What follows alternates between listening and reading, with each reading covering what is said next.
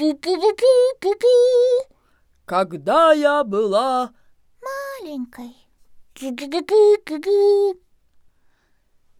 Киндер-сюрприз.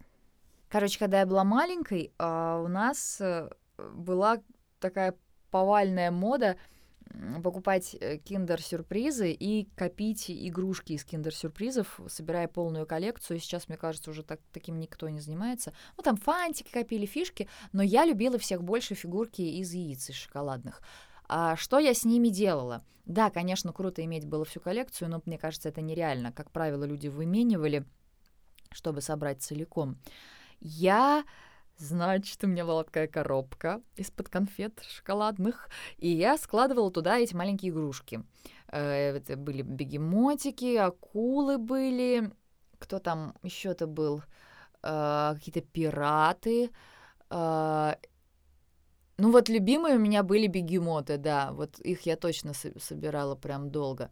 Ну вот, и я делала экшн-сцены массовые.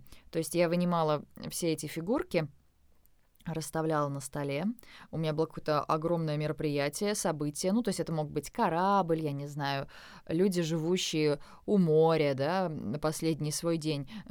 Или просто какая-то сцена из сериала, тогда бразильские сериалы были в моде, и это какая-то глобальная сцена из сериала, где, м, не знаю, там свадебное мероприятие, где все стоят, общаются друг с другом, подходят один к одному, вот, кто-то кого-то убивает или целует, э, и я этим всем режиссировала и руководила, перемещая их.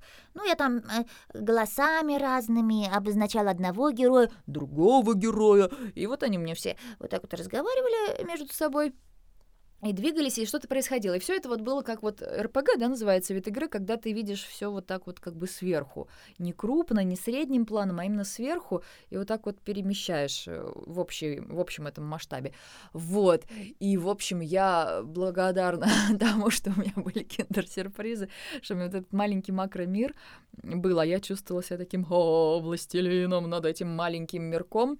И это очень помогло развить фантазию. Мне нравилось то, что можно было придумывать голоса за эти э, маленькие игрушечки. Это сейчас уже продаются игрушки, в которых зашиты голоса готовые, и ты нажимаешь и слышишь, да, песню или э, слово какое-то конкретное. А в моем детстве мы придумывали голоса маленьким игрушкам и большим. И ели шоколадные яйца с большим удовольствием, потому что шоколада было немного, а этот шоколад был очень вкусным, потому что он был молочным. Одна половинка была такая коричневая шоколадная, а другая из белого шоколада. И мне казалось это верхом удовольствия. Для меня это было супер угощение. И одно яйцо один раз, я не знаю, в две недели, это было счастье. Каждый день покупать денег не было, но когда его покупали, я чувствовала себя королевой.